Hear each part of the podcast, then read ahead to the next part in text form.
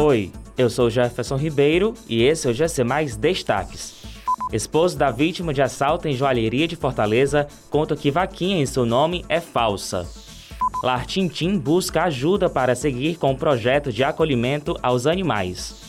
Saque do auxílio emergencial é liberado para mais 2 milhões de brasileiros nesta sexta-feira.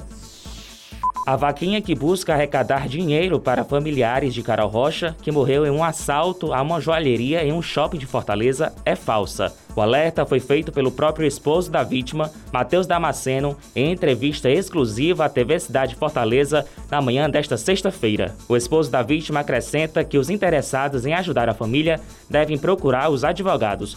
O contato para doações é 85 392 7022 ou por meio do perfil arroba Ariabreu Advogados no Instagram. Potes vazios significam a incerteza de ter comida para oferecer aos animais acolhidos no lar Tintino Eusébio. A falta de ração e outros insumos básicos para o dia a dia deixa os responsáveis pelo lar preocupados. O Lar Tintim realiza o trabalho de receber animais debilitados há 30 anos e hoje são cerca de 400 animais acolhidos. O custo mensal do lar é de 30 mil reais. Para não encerrar os serviços, os responsáveis pelo local pedem por doações. Saiba como ajudar no portal GC. Mais de 2 milhões de brasileiros estão liberados para realizar o saque da quinta parcela do auxílio emergencial nesta sexta-feira.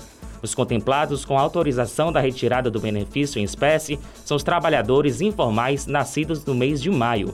Durante este fim de semana, o calendário de saque do auxílio emergencial será suspenso e só deve avançar novamente na segunda-feira. Essas e outras notícias você encontra em gcmais.com.br.